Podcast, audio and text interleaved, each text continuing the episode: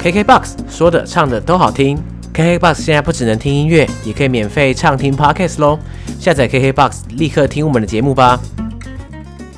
大家好，我是尤尚杰。大家好，我是岛内散步的秋意，欢迎大家来收听《解锁地球》。对，我们今天现在就在岛内散步的，诶、我很难描述的地方，应该就是办公室下面的地下室，地下室里面的的仓库储藏室。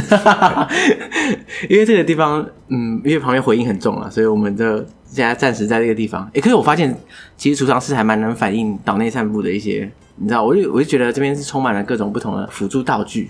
嗯嗯，就可以，对我我觉得可以感受得到，就是像你们平常在工作的时候的一些，脑中会有一些那个你们嗯使用这些东西的画面这样。对，而且其实你看到的已经是我们今年年初的时候已经先丢掉一批， 哦，所以已经已经剩下断舍离过了这样。 对对，已经剩剩下，因为我们其实从创立八年以来就在呃累积了蛮多的一些制作文宣品啊等等，或者是一些海报啊，或者一些展览。其实你看这边都是展览的哦的那挂是轴，挂对轴我们以这样前有大概两三年前蛮常办展览。 OK，不过因为我不太确定我们听众就是对党内散步的了解怎么样这样，所以我想说，呃，可以请邱大哥先跟大家介绍一下党内散步嘛。是，呃，岛内散步是我这个人的一个呃创业，对，在二零一二年的时候，那当时的想法其实还蛮单纯的，因为我有一个身份还蛮特别，就是我是在台北的这个历史街区叫做大道城。这个地方出生长大的，而且我一直到现在都住在这里，而且我们家族已经在大道城住了五代了。哇，天哪！因为我我知道，像我们现在这个这个办公室就是在大稻城嘛，对那我以为是因为就是工作需求，所以把这个地方呃设立在这边。可是事实上，就是其实这个街区对你来说也蛮有个人意义。对对，一开始一开始的想法其实还蛮单纯，就是呃，但其实当时我认为就是说，哎，我为什么我从小到大生活的大稻城，跟大部分的呃，不管是台北人或是外国人所看到大稻城有一个很大的落差。对，所以我就想着说啊，那我们可以用这种 walking tour 的形式来去把我所认识的大稻城介绍给更多人，对，用在地人的角度来去介绍大稻城，而不是一个外地观光客的角度。嗯，所以等于说岛内散步是一个提供各种不同在地 walking tour。对，一开始是这样，不过现在岛内散步已经进化了，所以也有点不太一样。后面可以再跟大家聊聊。 OK OK，所以呢，我们今天邀请邱大哥，就是为了来节目上跟大家分享说岛内散步目前在做些什么，然后以及啊，就是在这个这么多年的过程中啊，你的一些心路历程，应该很多心路历程。对对对，真的。好。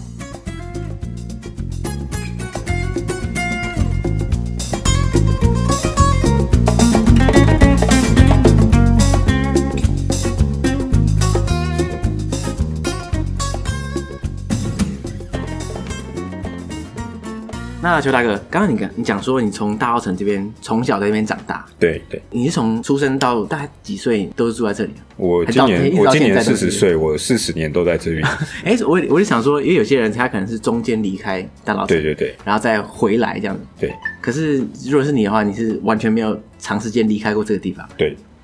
那你刚刚提到说，你后来长大才慢慢发现说，其实你对于你长大的这个地方其实超级不熟。是大概是什么时候你开始有这个哪个 moment 你突然发现啊，我怎么连这个都不知道这样？嗯对，因为我其实，在创业之前，大概有一年的时间，那时候我还在旅行社工作的时候，我其实是用部落格写部落格的方式在介绍大稻城。哦，就是类似旅行部落格这样子。对，但那时候的写这波格，那时候的观想法，我自己也觉得蛮有趣的，因为那个时候还没有什么所谓的 YouTube 网红的年代，大部分是布洛克当道。对，那时候是部落格的时代，现在已经回不去了。对， 现在没有人在看播客，所以我很我也很久 后来就没不写我已经没写。对，所以那那时候我其实想法还蛮单纯，就是说，哎，为什么大部分的播客都是写他去某个地方旅行的经验，但是很少人是写自己住的地方或自己的家乡。对对对对对。对，所以那时候我就开始写，那就在收集资料，或是呃，就是去参加一些活动等等，或者是当然吃吃很多大稻城的小吃。可今天发现，哎，其实大稻城还有很多的过去发生过的这些故事，是我自己都不晓得，即便我在那边长大。所以你是为了写部落格，然后还挖更多资料，然后发现哎、诶我怎么都不知道、这样。可以这样讲，但是因为我自己本身，我我自己是念一类组嘛，那我那时候念一类组，其实我是想念历史系，我一直对历史很有兴趣，对对，所以我说啊，原来这些事情都哎都不晓得，然后我认为这些事情慢慢这些故事、这些历史事件，慢慢也发现说大稻城对呃整个台湾的影响，对，那我们就想说用这个在地人的观点来去介绍稻城。那另外还有一个，我自己也觉得很有趣，就是当时呃，我想你现在对稻城印象应该就是一个，哎，还有很多的老房子、对对对文创街区，然后很多新的文创的商店。对，就是各种小小的潮店在这边。对，可是你再想想看 哦，八九年前，二零一一年、二零一二年的时候，根本还没有这个风潮的稻城。对我我那时候来的时候嗯啊，我就想讲，因为其实我这几年来还蛮喜欢来大稻城，就是来散散步啊、逛一逛这嗯样。可是呢，我大概我大学的时候啊，大可能好是是大概十年前，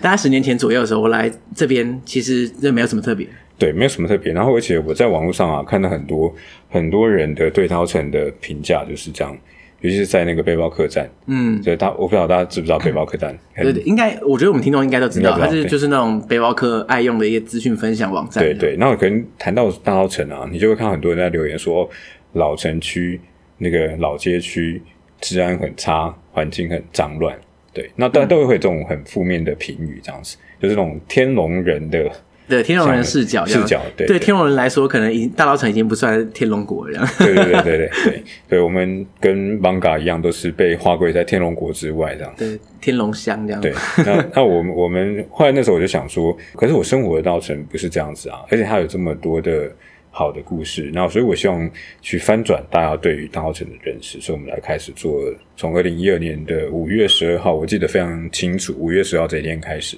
做第一场的稻城的导览。你开始有这个念头之后，然后你怎么就开始做这导览？这第一步是怎么踏出来？第一步怎么踏出来？其实我嗯没有想那么多、诶，就是说我其实以前在旅行社工作的时候，我是不带团的，哦你我我是你那时候带不是带团对我不是带，而且我很抗拒带团。所以你等于说是比比较算是内勤这样的。呃，其实我在旅行社工作比较像是产品经理的角色，那其实他是导在旅行社里面是一个很重要的职位这样子，但是我们比较不会在第一线带团，哦就不会直接面对那些对游对，客。或也不是做业务这样子。嗯嗯对嗯那那时候我纯粹其实想法是还蛮单纯，一个事情是我真的觉得这件事情是应该我必须要去做的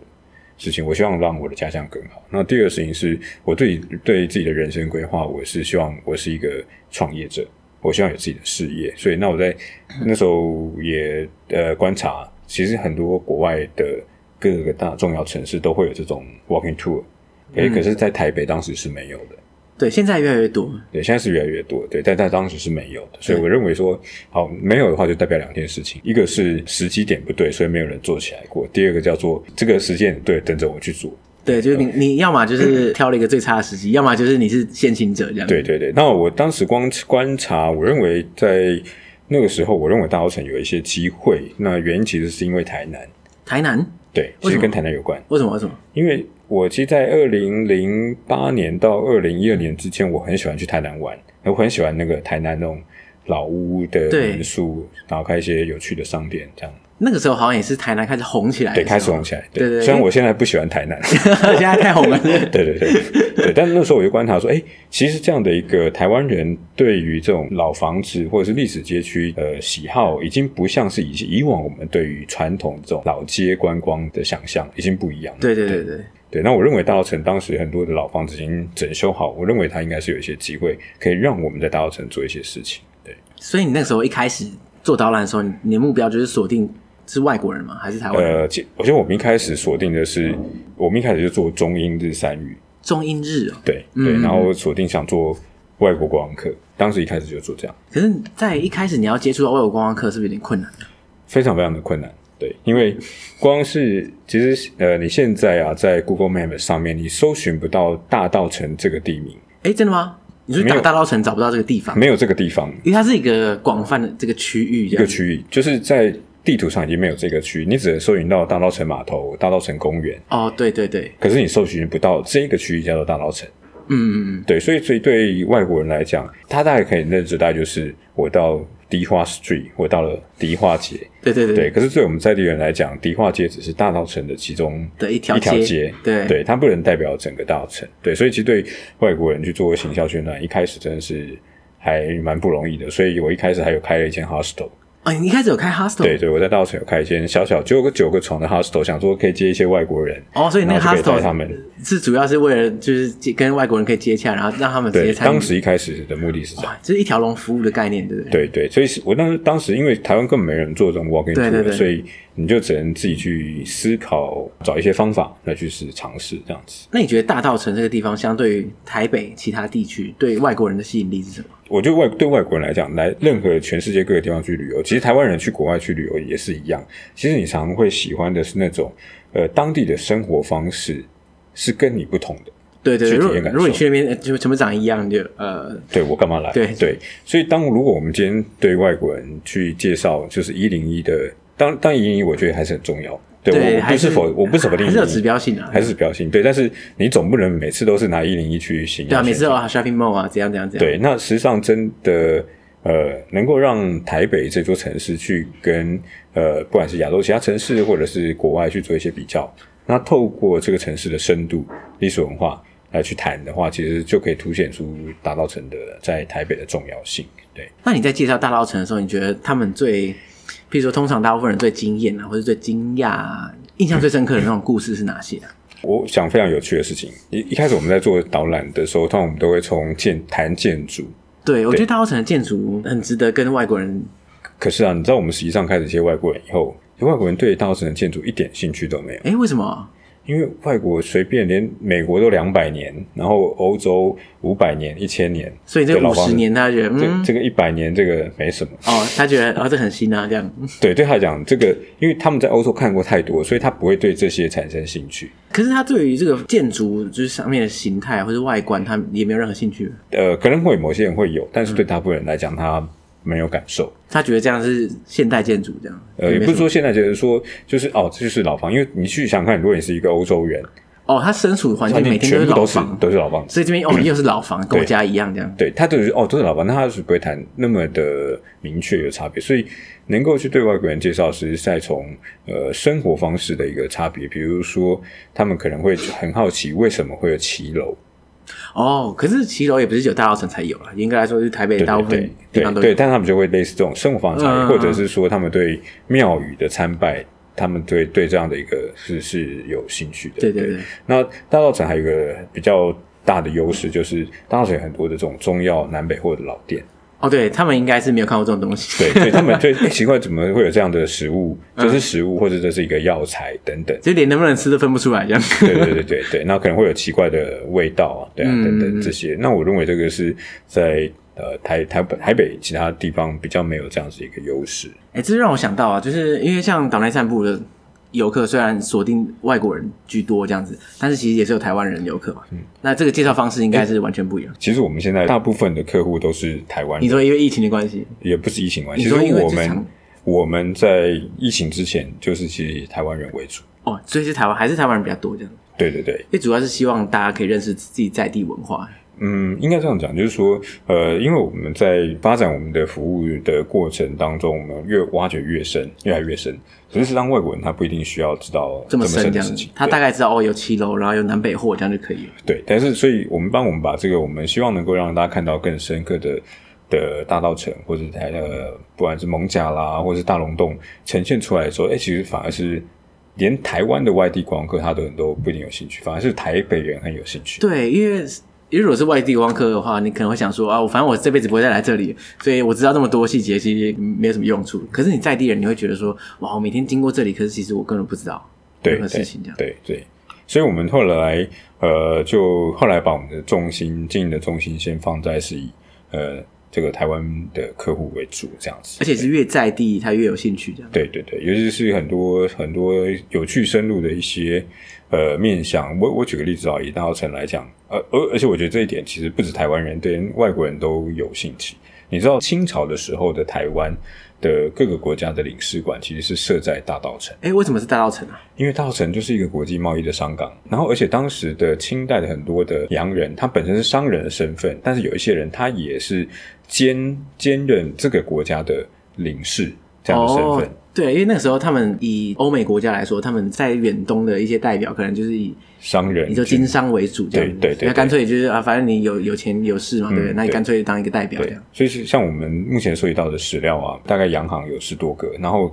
领事馆的话有德国领事馆、美国领事馆、荷兰领事馆、英国领事馆，然后日本领事馆，还有一个忘记，总共六个国家领事馆。哎，那这再些到旧现领事馆还还看得到吗？看得呃，遗址非常可惜的是，我们现在都看不到了。对，因为当时大部分的这个各国国家的领事馆都是在淡水河岸的洋楼。对，那我们台北市在呃大概在一九八零年代，在三十多年前的时候，为了开黄河快速道路，但淡是把水它拆掉了把这个河岸的这些洋楼全部拆掉。哈，这为了快速道路把它拆掉，对，当然你可以，我我举一个比较夸张的例子，你去想象，就是我们想那种这个洋行林立的港埠，你可能会是想象有点像是上海的外滩，啊，对那只对是对，但是台北这个城市在发展过程中，就把类似像外滩这样子的洋楼全部拆掉，然后盖了一个快速道路。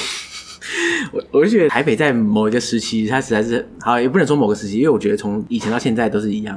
就它对于这些东西，它其实根本就对，因为我们过去比较没有这样这方面的呃的观念啊，文化资产保存的观念。嗯，对，这是这，但是已经回不去了啦。对，因为想到令人生气耶，这东西不是说你拆掉啊，我 sorry，我做错了，把它盖回来就算了。对，所以我们我们前前两年哦，有有非常荣幸的有机会，我们团队接待了德国在台协会的来大稻城。哦，那他然后们想要看一下领事馆这样，对对对，然后我们我们就只能带他们到到快速道路旁边。 对到他们边到那个德国领事馆的遗址，然后去， 然后说哦，这个是以前的德国领事馆的位置这样。那现在变成什么？一个小牌子这样子。现呃，现在是一间一个学校，然后后来德国领事馆他们去年就在这个学校的围墙就是立了一个牌子，今年说哦哦清代的台湾的德国领事馆在这个地方，而且那栋建筑非常的漂亮，对，所以德国领事馆的建筑本身是还在的，呃，已经被拆掉了，哦，就是当年还很漂亮这对，样，只很是漂现在亮，变成一对个对，现在只能看一个牌子，啊像这样领事馆的故事，外国人听到应该觉得一种神秘连接的感觉，就是对，你突可然突能然有一个连接，而且我们常会是去讲，就是说，哎，其实大稻城的崛起啊，它其实跟呃大航海时代有关系，诶怎么说？因为当时最早的第一批的呃大稻城的茶叶，透过这个海运运到美国去销售，而且那个航线非常非常的有趣。我们现在想说，如果我们到美国，我们是横越太平洋，对不对？该不会他是从西边走？没错，他为走为为了。为 什么？我的判断是，我的判断是因为当时巴拿马运河还没有开通，所以他他要去东岸他去东岸，他去纽约， ，OK，对，所以他可能认为这样子走会比较快。那他不能先到西岸，然后再搭火车去。这这我就不太确定为什么这样。对，啊，所以不过火车承载量可能有差。也有可能，呃，但是当时茶叶的运量不会不会很大，所以他们很有趣，就走这个印度洋，然后走那个苏伊士运河，就是这个埃及的苏伊士运河，走地中海，然后穿过大西洋到纽约。哇，天哪，这个走一趟要花多久啊？对，可能半年一年这对，样。所以其实我认为就是就是我们在去介绍大稻城的茶叶的时候，其实都会跟大航海时代我们去做一个连结。嗯对，那你就会发现其实呃，其实台湾其实是非常非常重要，那也会引起外国人兴趣，那同时也会引起呃台湾朋友的兴趣。哦，原来。诶，大稻城的茶叶并不是我只是文字上面想象的茶叶，只是文字上看到，而是它真的是神意发生的。就是外销全球的这个等级。对，而且而且讲到外销啊，我想呃，很多朋友或是国外的媒体，你在看这个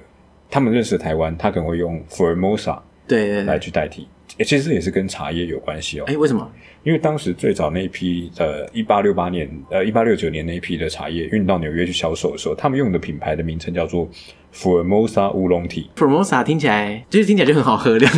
只能这样讲。它当做一个品牌的名字。对对对对对，因为 Formosa 这个字并不是单指台湾，可是因为茶叶的关系，让它变成是台湾的代名词。所以它其实等于就是互相相辅相成，就是因为要为了要做这个 branding，然后对对做对用做这个 branding， Formosa，对那对 Formosa 回来又帮台湾做了一个 branding 的感觉。对，对对没错，所以对于美国人来说，他们可能对这个地方的第一印象就是哦，Formosa 就是茶这茶样。茶叶，对对嗯嗯对，这也是为什么呃大稻城的茶叶对台湾的影响这么这么重要。你最一开始讲到那个，就你从小在大稻城长大这个事情啊，让我想到，就大部分人对自己从小长大的地方啊，就是别人怎么看这个地方，其实通常都有很不同的见解。譬如说，我从小长大的地方是永和，嗯哼啊那很多人就说啊，永和路很乱啊，什对么啊什么巷子很小条是，但我真的觉得还好啊。所以我每次听到别人这样讲的时候，我就很想跟他反驳这样。可是像你从小从大稻城长大，大家对大稻城应该有很多你知道就刻既板定的印印象象。对对对对对，有没有哪些是你觉得其实不是这样，或者说你觉得很想翻转的这样？我举两个例子好了，很多人就是假设我是大澳城人，我说哎、诶我我住大澳城，然后通常大部分人都会第一个反应说哦，拎刀后雅啦，就是哎、为什么？对，因为大家对大澳城印象就是哦，这边都是有钱人，但实际上大澳城这个地方的确，为什么大家会对它有有钱人印象，是因为这里以前就是台北的市中心，所以有钱人都住在这里，哦，你是说对老一辈来说，他觉得哦，大稻城就是有钱人商住业的地区这样方，的对，感觉。在那个年过去的年代，没有所谓新义区，没有所谓大安区的时候，对那大澳城对就是市中心，那当然有钱人都在这里，所以你就会有这种刻板印象这样子。对，那这是一般人印象。那另外另外第二个印象就是，你讲大澳城，大家就想哦，对我过年的时候一定要去这个迪化街、年货大街挤一挤。嗯嗯嗯，对，那那这个印象对我们来讲其实是一个梦魇，你知道吗就？很不爽的。每次到过年的时候，就家里被挤爆那种感觉。这个倒还好，问题是在于是呃，年货大街它只是迪化街的某一段，它会有办在年货大街封街的活动。可是呢，这个短时间所涌进的人潮进到这个迪化街里面的时候，它其实会造成我们这整个街区的交通阻塞嗯，跟呃困扰。比如说我家的停车场，每年年货大街的期间，都会有一些很白目的驾驶人，就直接把车子挡在我们家停车场门口，因为他找不到停车位。对，好了，啊先借停一下啊这样。对，但他们就不会想说他挡到别人的出口，对对这对个真的是很常发生。所以，然后第二个事情是，也是我这几年在去深入去理解年年货大街以后，发现我们因为我们以前啊，小时候从小到大根本就不会去逛年货大街，对，因为就是在家门口还逛什么年货大街，对就是然后平常每天都在逛。对，呃，年货大街大部分摆摊的哦，可能可能包高达百分之九十五的摊位都不是大稻城原本的店家， 我都是外地人，都是外地人就。趁着这一波啊过来摆这样。对，那而且他们卖的东西，这现在越来越夜市化。那久而久之，我就很担心说，大家把年货大街等于夜市，等于大稻大稻城城的对印象他把整个大稻城变得很扁平。很扁平，那就跟其实我们刚刚前面有提到的，一般的呃，他们很多老街都像夜市一样这样的对对的对想想象，因为台湾很多老街真的长一模一样，然后甚至连卖的东西一模一样。对一定因为有我会鸡排蒸奶，嗯 对，然后还还有一些一定会有那烤鱿种鱼你知道铜丸店这样，哦然后对进对去对，打弹珠，啊，它就每个都长一样。对对对，不哦，管怀是哪旧边的怀旧啊童玩， 对对对，我就觉得天哪，这是一个你知道一个规模经济就对了，就是每个老街就必备这些店这样，还是可能连锁的还是怎样？对，反正久而久之的时候，每一个历史街区老街，它就失去它自己的特色。对，我会觉得每个老街可能长一样，可是我到目前为止我还是觉得大稻城很不一样。对，因为我觉得大稻城，呃，哇，讲这个就有点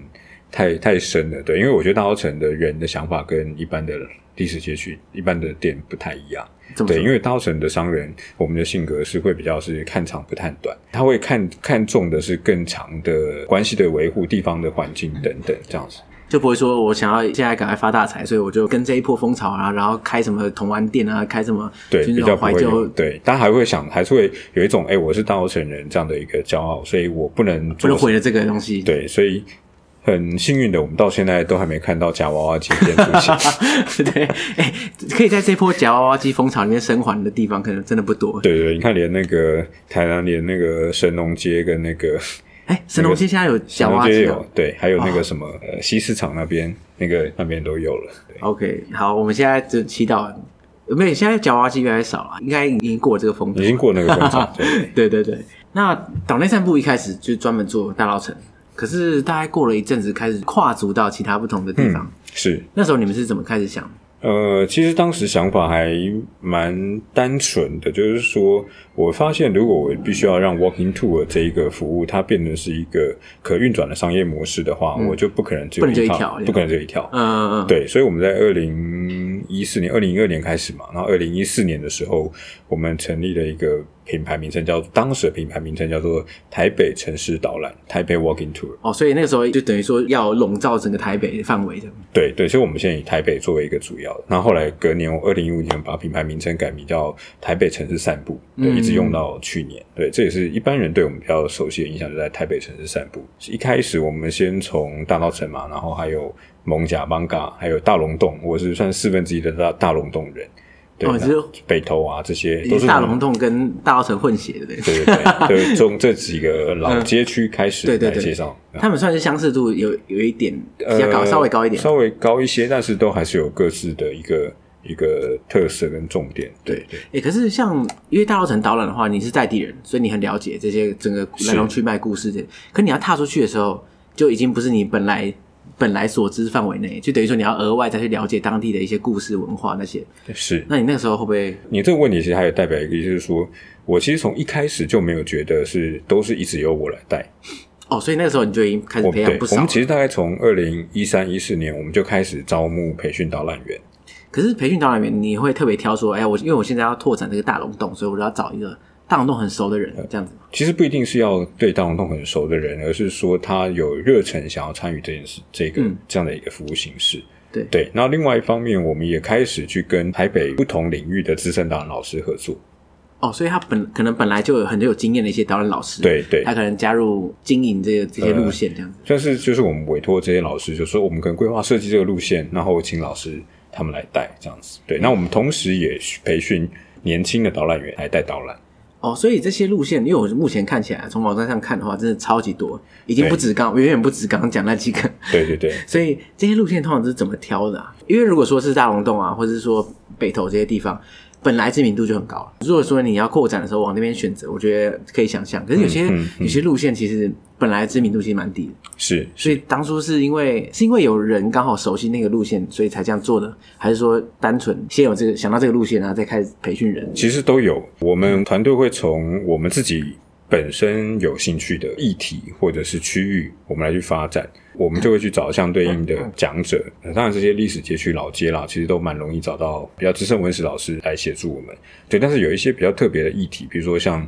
我们有做过同志议题的导览，哦同移志导览工的，嗯嗯移工议题的导览，社工的导览，那那个就是我们的自己团队的创意发想，然后说我们去找到呃这个领域的专专业者，跟着他们一起去把这个路线规划好，然后去帮他们设计每个点解说点，他可能要讲哪一些内容，这样子。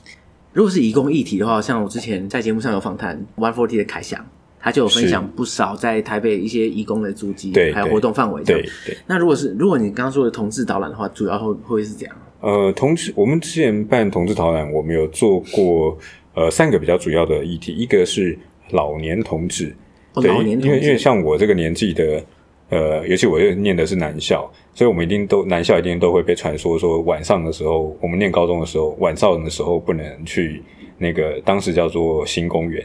你说二二八公二园二，八公园，哦对因为会对哦被对摸屁股，对，二三十年前的时候，我也一天到晚听到这个消息，可是我其实蛮常晚上经过，因为因为什么高中的时候补习嘛什么的，对，所以我就觉得很奇怪，因为我从来不觉得有什么任何事情发生在我身边，后来就没有了，对，所后以那个来。年代就对，是可比较能早啊的时候这对，样，比较早期，对，可能二十五年前 OK、三十年前还有这样子，对，可能你没有经历过这样。那那所以我们就去，哎，从从同志运动的发展的历史来去看，呃，以前的同志为什么它会发生在新公园，它为什么会发生在红楼？对，那这一个，那另一个第二个，呃，比较是针对现在的同志，哎，现在的同志他们为什么会出现在西门町？他们在西门町在做什么事情？对。然后第三个路线是针对女性的同志，嗯。女同志她们的活动的空间场域这样子，对女同志这一块大家应该就更不熟。对。然后这个路线其实也蛮蛮不容易安排的，所以后来这个场子也办了一次以后，就比较没办法再再。哎、为什么不好？安排？因为因为能够去的点不多，可能一些著名的点其实没有那么多可以对串成对，一因为条线男这样男，同志的出没的场域是比较多的，对我。觉得男男同志整体来说在能见度还是比较高，但可是当然被攻击的程度也比较高了，对对就是可能是有利有弊这样子。对对对，但是类似这样，就是我们的很多的导览，它会穿插了空间，穿插了议题，穿插了讲者的个人的特质，然后形塑我们每一条路线。 所以这每条路线其实都是多位一体那种感觉，就是缺一不可。每个带领的导览员，他可能他的自身经历啊，或者他所认知的地方，可能其实很多不同，可能不同都表会达方式嗯都这样会子。都会影响到这样子。哎、那这样的话，你除了像同事路线啊，或者是说义工嗯路线这些之外，你你觉得还有哪些你觉得比较有特色或者有趣的路线嗯可以跟大家分享？像呃同志这这样的这样的题目，我们会比较偏重在边，在我们自己内部定义，它是比较偏社会议题类型的导览。对对对我们还有另外一个社会议题的导览，已经做了三年，然后非常非常受欢迎。嗯就是我们有林森北路调通的酒店导览。哦，调通酒店导览对对对，我们找了酒店的妈妈上，哦，所以说你在导览的过程中，妈妈桑还会亲亲自来，就可能解说或者分享这样。呃，不是我们的过程中，而是这个哦，他就是带导览员，他就是导览员。哦 那对那这个真的超级在地哎，对对对，所以我们很幸运的，我们找到这个妈妈桑，她愿意带大家去认识调通。对，因为她认为其实我在在林森北路我开这种日式酒店，它其实是很正常的一个营业场所，它里面并没有任何的这种情色、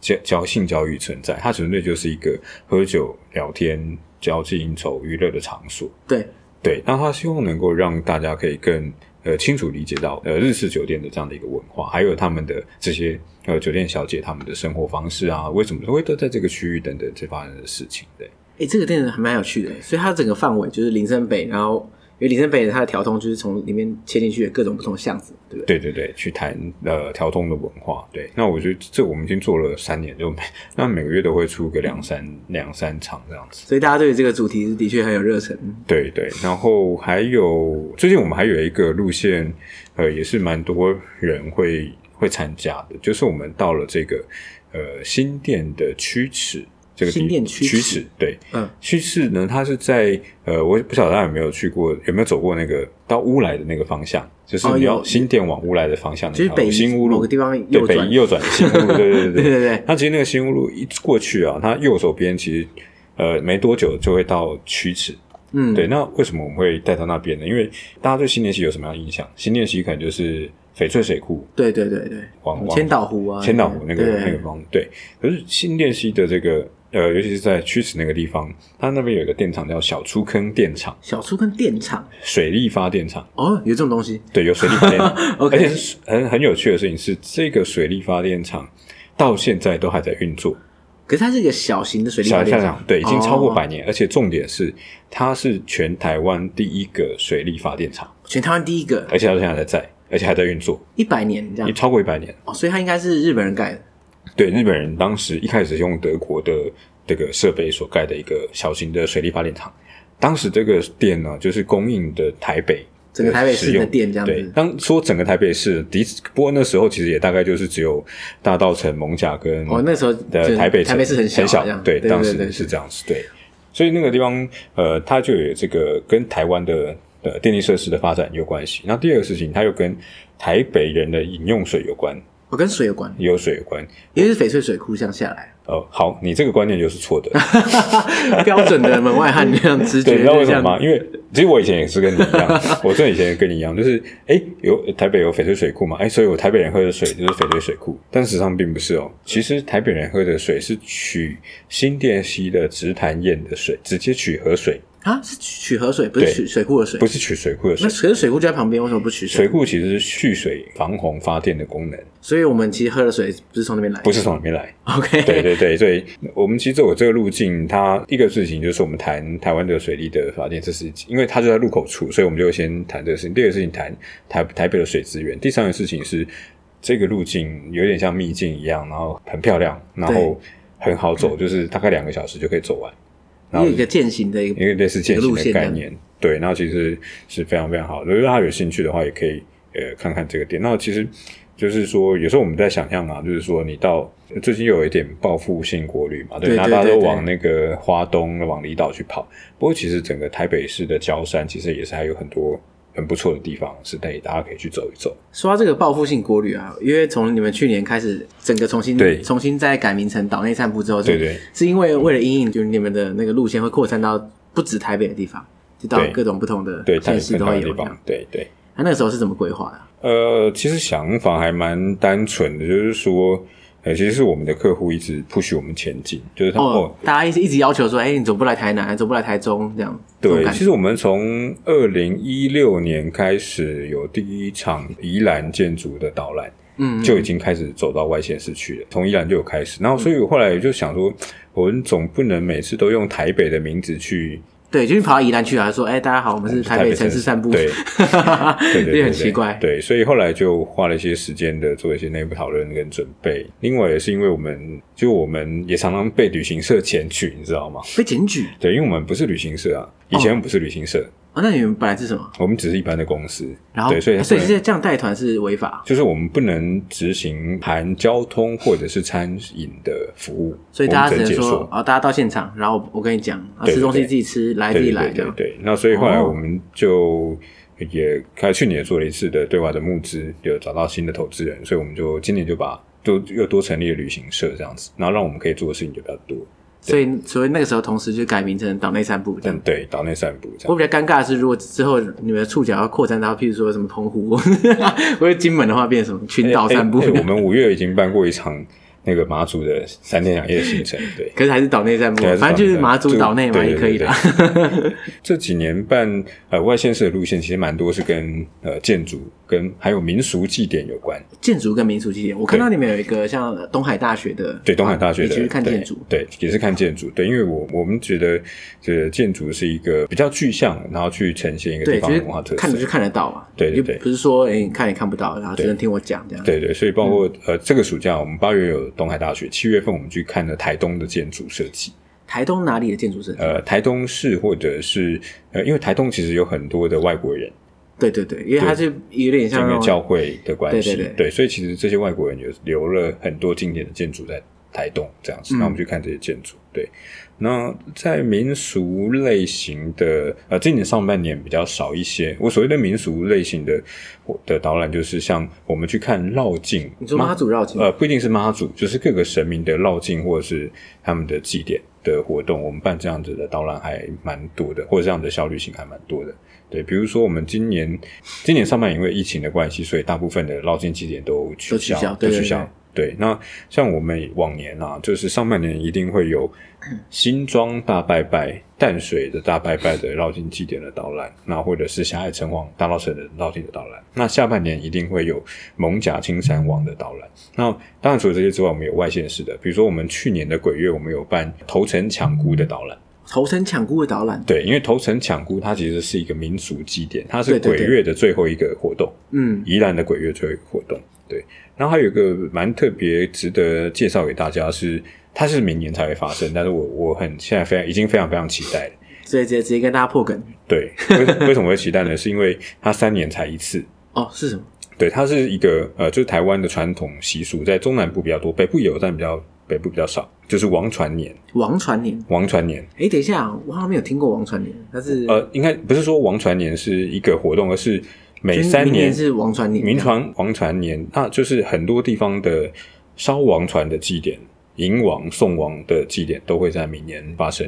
比如说，像一般大家比较熟悉的就是东港的王船，呃，哎对哦，那我那我好像有印象，对，这个就是一般大家比较有有印象的，对不对？那这个我们我们现在今年是二零二零嘛，嗯所以我们其实二零一八年我们就办过哦去所看以二东港零二一又终于又可以再对办，对对又可以暌再违办三年这样子对。对，因为它三年才一次，所以我们就只能三年办一次。幸好王传年不是今年，不然的话是可能要取消什哦，么。对对对对对，那因为每三年一次，所以台湾会有好几个大的武王船的祭典，比较有名的是东港，然后再来就是小琉球，然后另外一个是台南的西港，这三个是台湾最重要的三个王船祭典，这样子。对，那我们都会带大家去看这些呃祭典活动，而且这些祭典不是只有一天半天，它可能是长达九天十天。这样的一个长期的一个活动，对，那我们就会挑选其中比较经典独特的部分，再带大家去去体验感受。我这样听起来，我真是越听，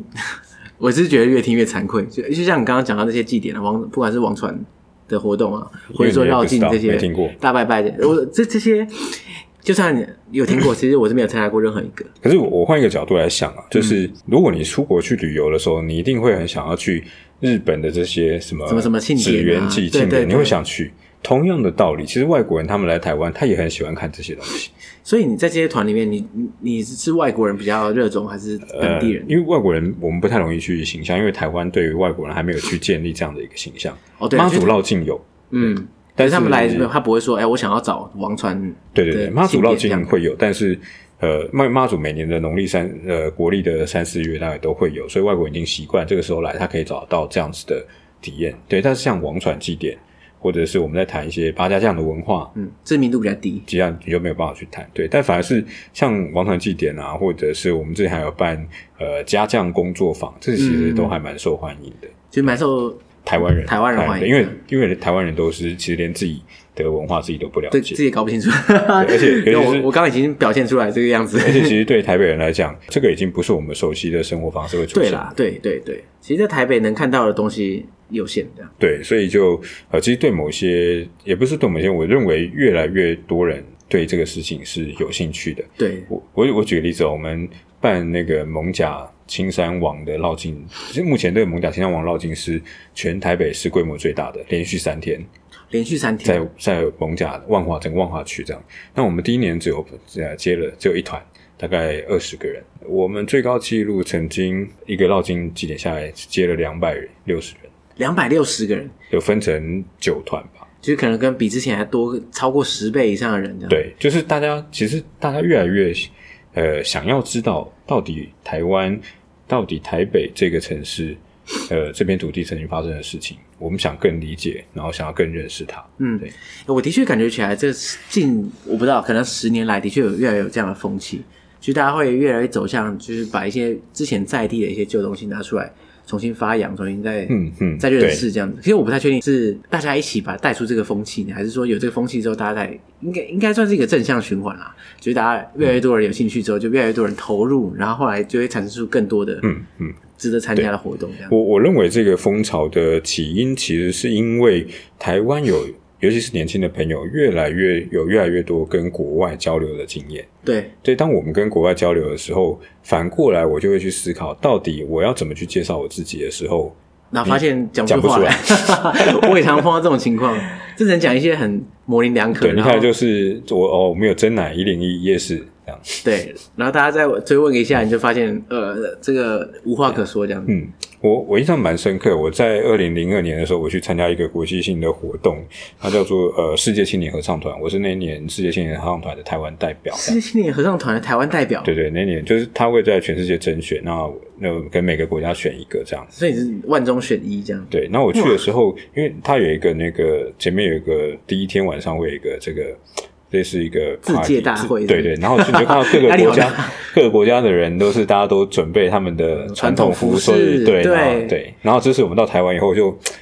就到这一趴的时候就开始尴尬，因为对真的不知道穿什么，不知道干嘛，对，然后也不知道讲什么，对，那所以我相信，就是说，因因为我们跟国际交流越来越密切，嗯，反而让我们开始有一个契机，是我们需要去更理解到台湾这片土地，我们自己是谁。对，就像有些人讲的，就是你越在地才能越国际化对，，没错。那这也是一直在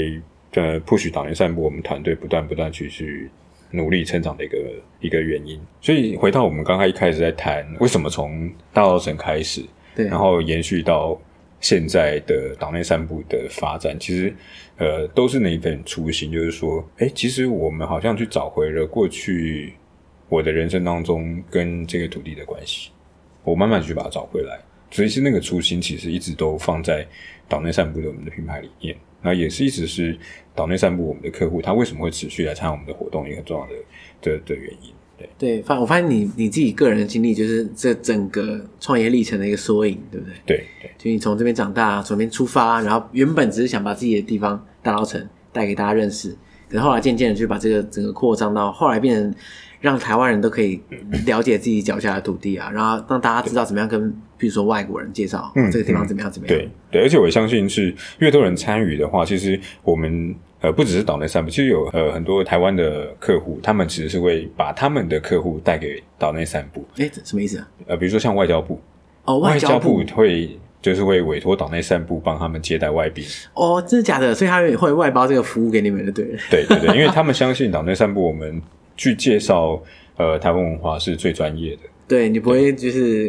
不会碰到地雷砸了招牌这样子对，或者是因为你找一般的旅行社，大家就是把它当一张观光客来去去带，对，就会有点 low 这样。也也我们也不能说别对啊人 low 啦，不能不能说 low，好不能说就是说这段就要剪掉不够不够深刻， 对，不对够对深刻，对，不够深刻，对，不够深刻，对，那就有那点可惜啊，因为毕竟人家都外宾都已经对跑来，而了，且对我们来讲，就是说，而且这些呃外交部的的接待的外宾，他们都是呃在他的国家是有影响力的人，对对对。如果让他让他认识台湾的话，他可能可以再把这个资讯传递给其他人。对，那我相信这个对于台湾的国际形象，或是未来的持续的国际交流，其实有很大的帮助。我们的党内三部核心的理念哦，就是永续旅行。就是说我们希望旅行的服务，它不是玩的很开心，或者是去享受人生，或者是休闲娱乐，而是能够更关注到呃你要去的那个地方当地的文化、当地的环境，嗯，那这样子才能让这样的一个旅行的服务，它能够走得更长久。对，它才是一个就是比较有厚度的东西、啊，也比较有厚度，对，嗯然后也对当地的环境更多的关注。他不是只是去玩，就是我刚刚举的年货大街的例子，他就知道，哎、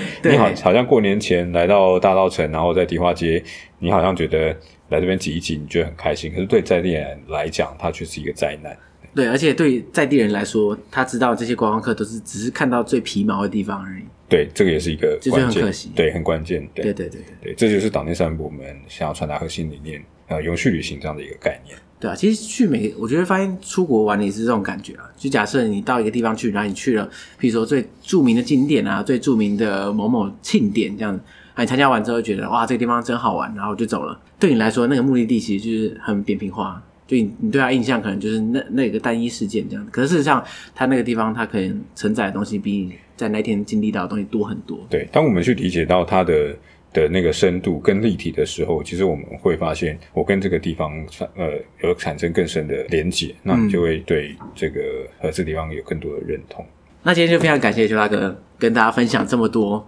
就是台湾各个角落发生的可能故事啊，不管是大稻城，或是大龙洞，或是曲尺，或者是还有明年是王传年，大家要记得。对对对，因为三年大家一颗我相信我们的听众都很爱出国旅游啊了，其实我自己也是嘛，所以才会有这个，所以所以才会有我我也很喜欢出国旅啊这个节游，目这对样子对我对，也可喜欢是因为就像刚刚讲的，这一期节目直接越录越羞愧，就觉得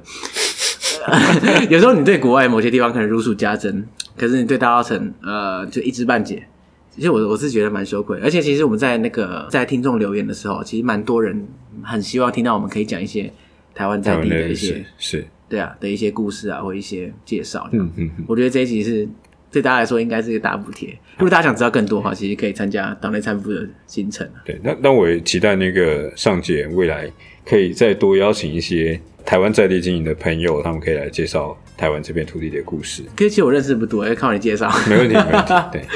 好，那大家可以开始期待，就是之后搞不好我们有你知道一系列台湾本土主题对也说不对定。是，好，那今天就很谢谢大家好，，谢谢大家，谢谢。拜拜。